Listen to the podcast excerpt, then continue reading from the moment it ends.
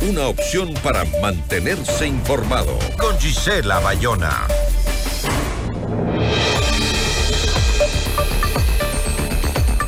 La iniciativa del presidente Daniel Novoa para tener recursos para la guerra contra el terrorismo encuentra reparos entre sus aliados del Partido Social Cristiano y la Revolución Ciudadana.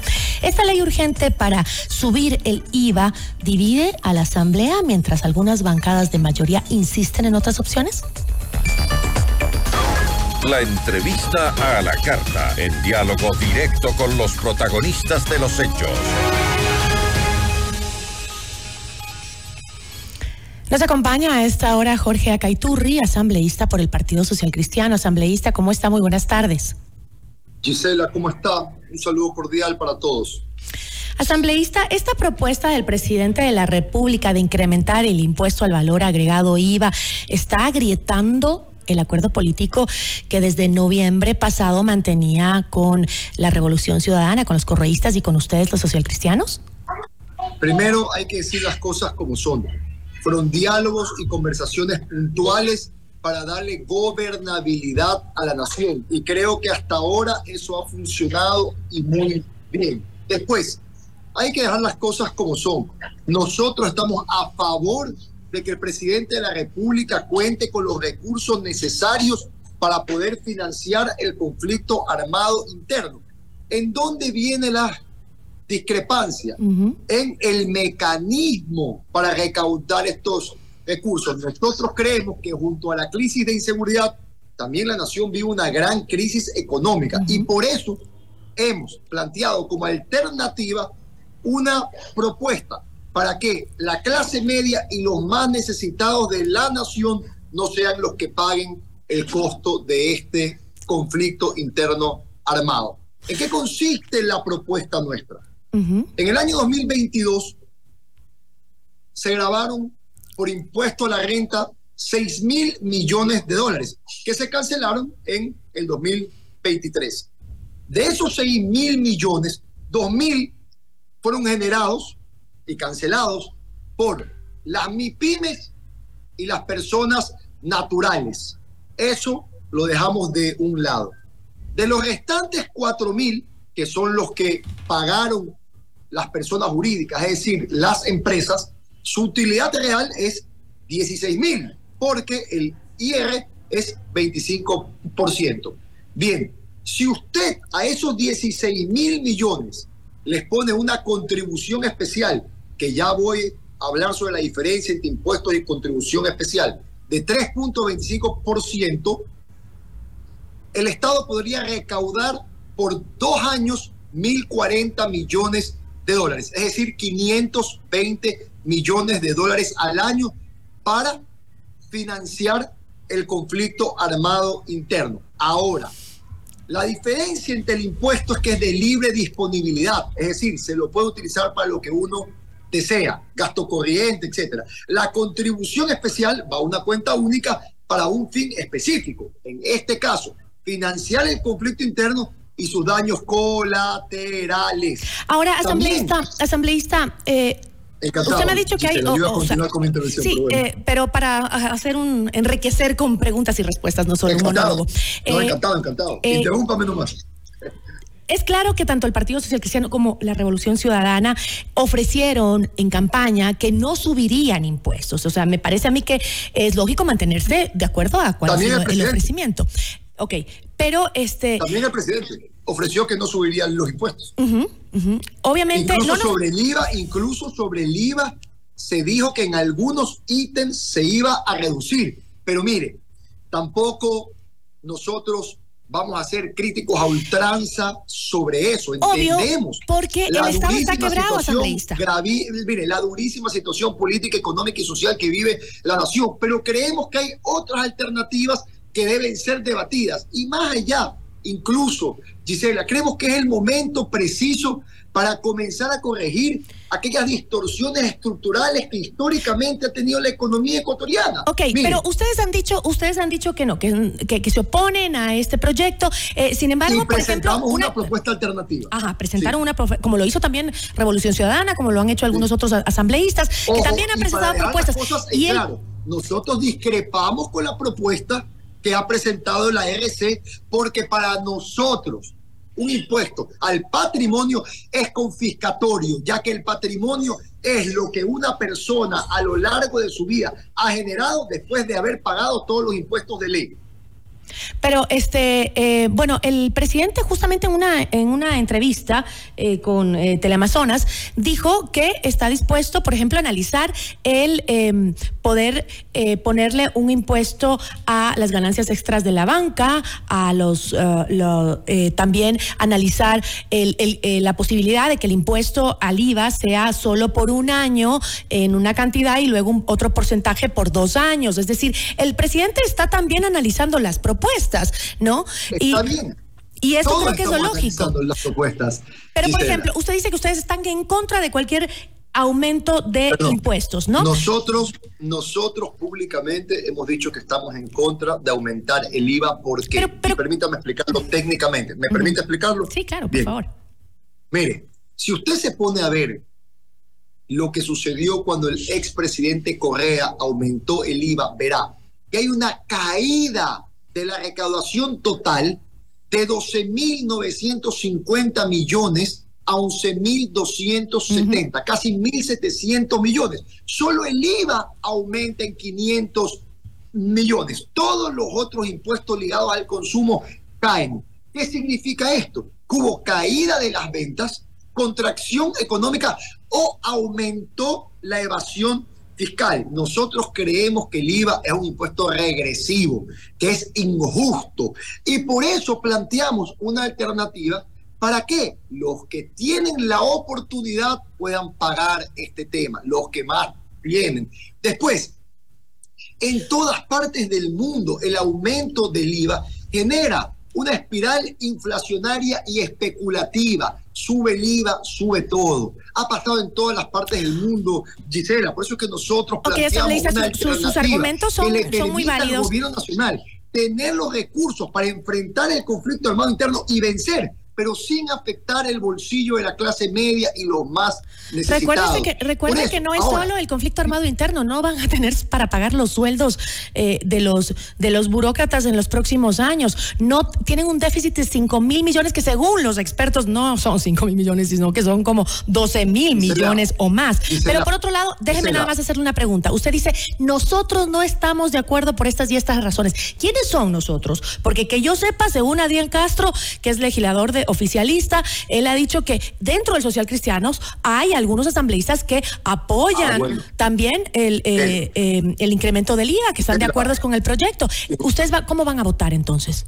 Estela, usted me conoce, yo soy una persona frontal. De las reuniones que nosotros hemos tenido, lo que se ha dialogado en la bancada es presentar una propuesta alternativa para que el presidente tenga los recursos para enfrentar el conflicto interno, más no apoyar el IVA. Ahora, Usted dio cifras y permítame a mí también hablar con cifras.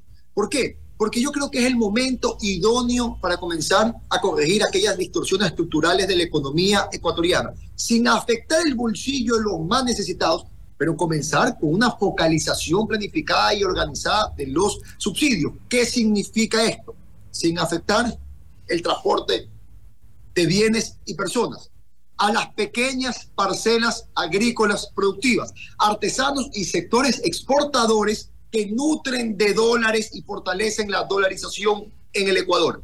Uno, reducir el tamaño del Estado. Mire, nosotros no vamos a poner demagógicos como muchos que dicen, hay que reducir el 20%, 25% del tamaño del Estado. No, porque sabemos que el 80% de los salarios del Estado son fuerza pública, es decir, militares y policía nacional, educación y salud. Pero del 20 restante creemos que se puede reducir entre 5 y 10%, que son entre 500 y 1000 millones de dólares. Si suma una focalización correcta, como comentábamos, puede ser 1.500, 2.000 millones más. Ahí llevamos casi 3 mil millones de dólares. alternativas hay, definitivamente hay varias alternativas. 50 millones más. Y permítame algo, dos cosas más que son tremendamente importantes, tres cosas más.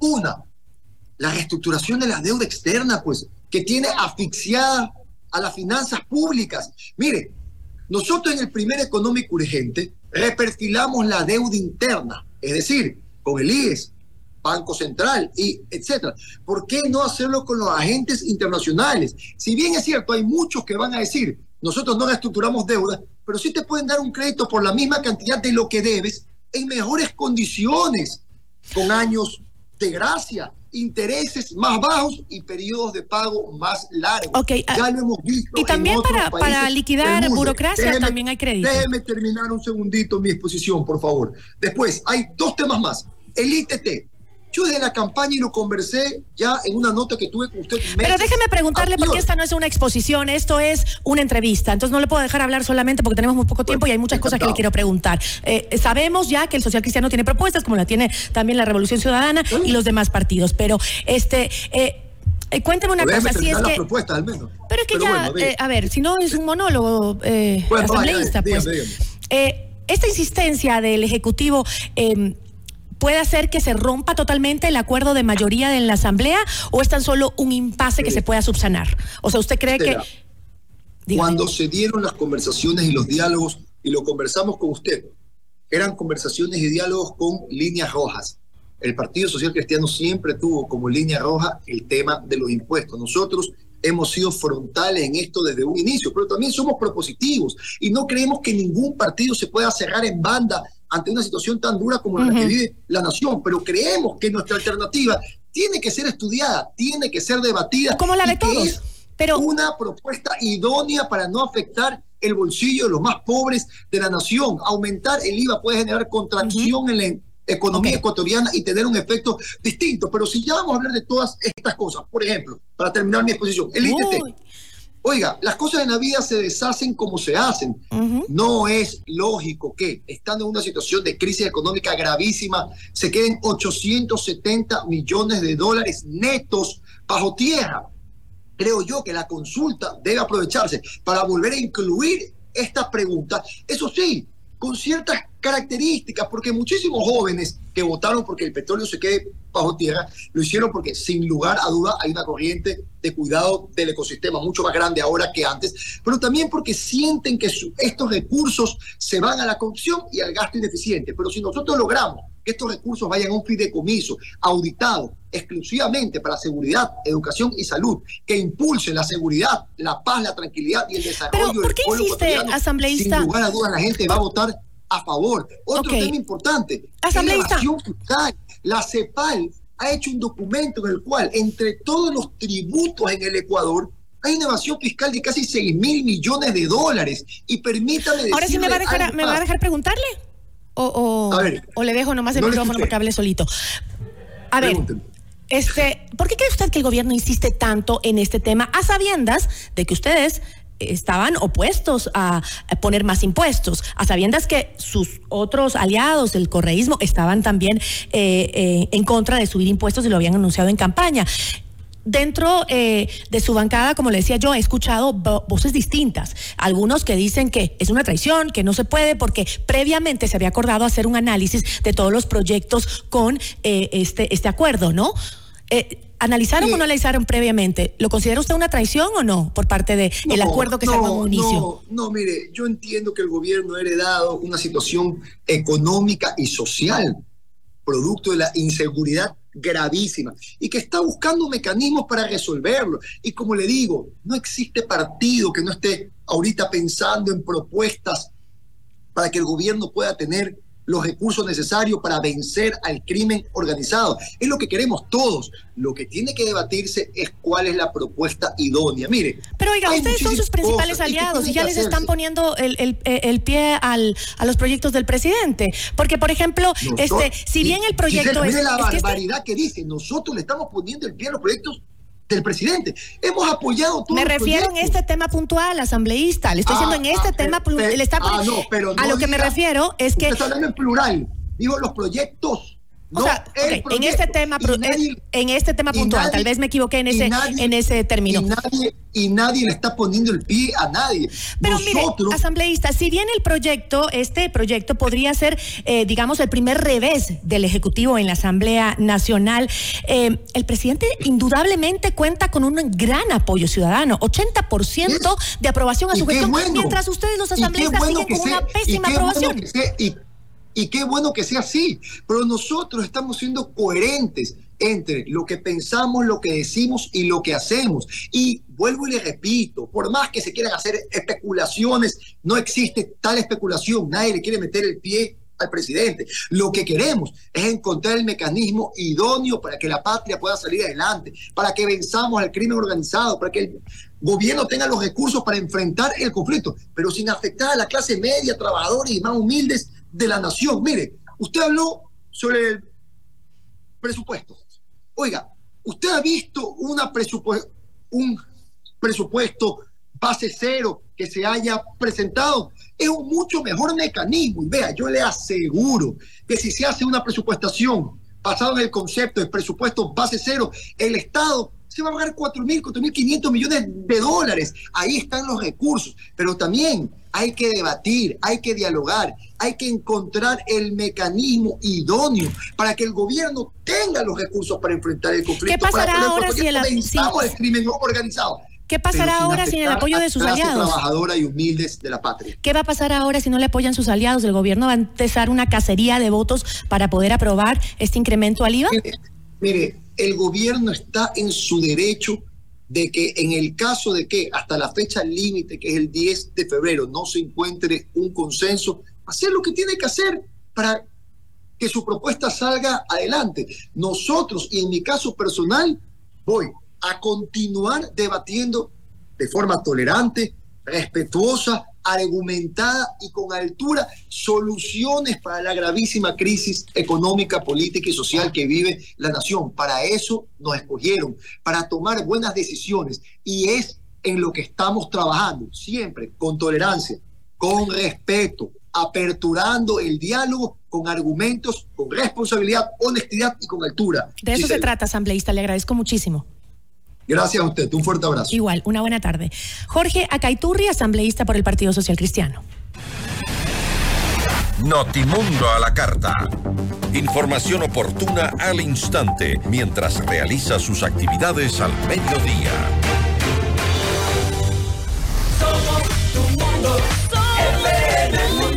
Mira nuestros mejores